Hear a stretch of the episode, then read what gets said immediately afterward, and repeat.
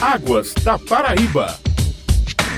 Estamos iniciando mais um Águas da Paraíba, um programa da ESA, Agência Executiva de Gestão das Águas do Estado da Paraíba. Hoje vamos falar do trabalho de monitoramento feito pela ESA sobre as últimas chuvas e o que esperar nos próximos quatro meses. E para falar sobre o assunto, vamos conversar a partir de agora com a meteorologista da ESA, Marli Bandeira. Muito bom dia, Marli. Seja bem-vinda. Bom dia, muito obrigada pelo convite e estou à disposição. Iniciando, você poderia nos falar o que é sala de situação e como a gente pode explicar de uma forma mais simples para os ouvintes como essa sala de situação funciona? Isso, a sala de situação é, é a sala, né, que foi em cooperação com a ANA, a Agência Nacional de Águas, né, foi instalada na ESA, em Campina Grande, no setor de gerência e monitoramento da ESA e nós trabalhamos com eventos extremos. Nós monitoramos, meteorologista no Carmen sou eu, Marley e a Carmen, nós revezamos nesse monitoramento né, de eventos críticos que possam vir a ocorrer sobre o estado da Paraíba tanto umidade baixa ou chuvas mais intensas ou seca. E com isso nós elaboramos avisos meteorológicos e emitimos para os órgãos tomadores de decisão, como também esses avisos eles são atualizados na página da ESA, né, no site da ESA. Vocês trabalham em sistema de plantão 24 horas. Com essa pandemia, como é que ela afetou o trabalho da equipe de meteorologia da ESA? Nós trabalhamos no dia a dia na ESA, né? mas foi evolução com o home office, trabalhamos normalmente, né?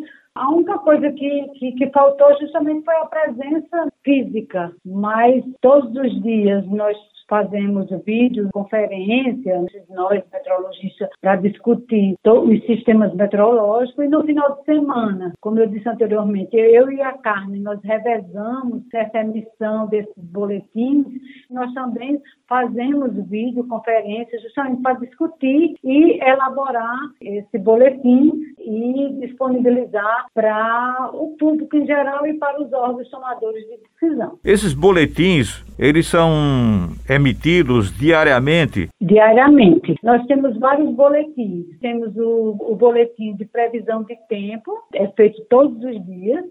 Também tanto via e-mail, como também o grupo do WhatsApp e como também está disponibilizado na página da ESA. E também temos o boletim de monitoramento de chuvas, das chuvas registradas nas últimas 24 horas no estado. Então, é feito esse acompanhamento e, de acordo com os dados que nós recebemos diariamente dos dados de chuvas, nós colocamos no banco de dados, né, alimentamos esse sistema de informação da ESA, né, diante de, dessa atualização diária nesse sistema de informação, se gera esse boletim de, de, de, chuva diária e também é disponibilizado né, nas mídias, como também no, no, no, site da ESA. E nós temos também boletins mensais, que são boletins, nós temos o boletim de previsão climática para o período determinado, né, o período de chuva para cada setor do estado, como também o período, o boletim histórico do mês. Então, nesse boletim, ele, ele consta de todas as chuvas registradas, né, monitoradas pela ESA mensal, como também as condições oceânicas e atmosféricas e os sistemas meteorológicos que atuaram tanto no, na geração de chuva, como também na ausência também delas. Vocês também emitem esses boletins momentâneos de previsão do que está acontecendo no momento? Sim, sim. O, aí sim, além desse boletim, temos os avisos meteorológicos. Qualquer evento que possa vir a ocorrer, como uma chuva mais intensa, em qualquer setor do estado, nós também emitimos esse aviso meteorológico. Fica também disponibilizado no nosso site, né, no site da AESA, como também nós enviamos tanto no grupo do WhatsApp, que nós temos um grupo da sala de situação, nesse grupo, Defesa Civil do Estado, Defesa Civil dos municípios,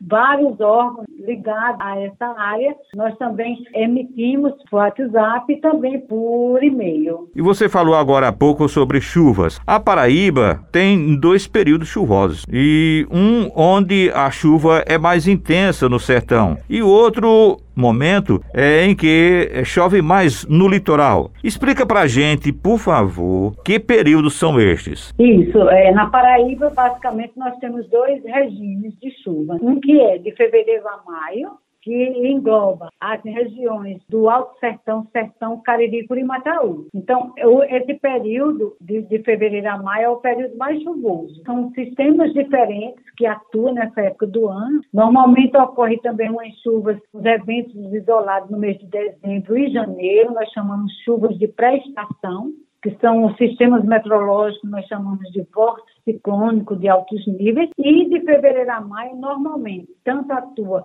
os vórtices ciclônicos de altos níveis, como também a zona de convergência intertropical, que a zona de convergência é o principal sistema gerador de chuva para a região semiárida, essa parte centro-oeste do estado. Né? E, normalmente, março e abril, climatologicamente, é considerado os meses mais chuvosos para essas regiões. E o outro regime é de abril a julho, que engloba as regiões do Agreste, Brejo e Litoral. Então, são outros sistemas que atuam nessa época do ano, principalmente os distúrbios nuvens de leste, que são ondas de nuvens que vêm ali da África, e ela caminha e adentra ao continente, trazendo bastante chuva. E junho e julho é climatologicamente considerados os meses mais chuvosos para essas regiões, do Agreste, Brejo e Litoral. E no último boletim que foi divulgado pela ESA, já agora no mês de abril, registrava que a Pedra Branca e Diamante, duas cidades lá do sertão, foram as cidades com maior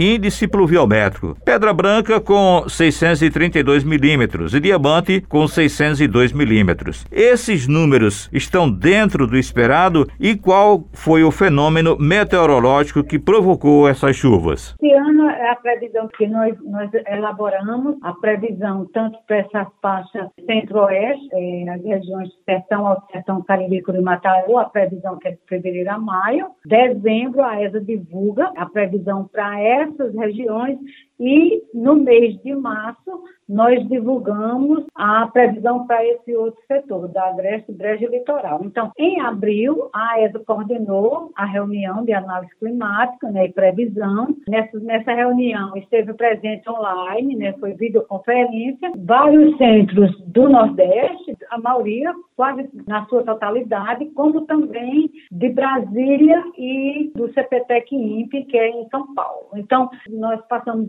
dia analisando né, todas as condições oceânicas e atmosféricas, como também as prestações observadas. Então, naquela ocasião, em dezembro, nós divulgamos a previsão que as chuvas elas deveriam se comportar dentro da média, porém com uma irregularidade bastante acentuada. E é isso que nós estamos evidenciando. Tem uma chuva em alguns locais, choveu bem, como Pedra Branca, e outros praticamente as chuvas foram bem abaixo da média. Hoje se tem um fenômeno laninha fraco, mas as condições, isso, o fenômeno laninha, ele atua lá no, no Atlântico e trazendo toda a modificação do clima no Nordeste. E tem as condições do Atlântico, que no, o Atlântico é o que vai dar a qualidade desse período chuvoso. E o Atlântico, hoje, essas condições do, do Oceano Atlântico estão neutras. Então, por isso essa irregularidade da das chuvas. E como você me perguntou, o sistema que atuou foi o vórtice ciclônico de altos níveis.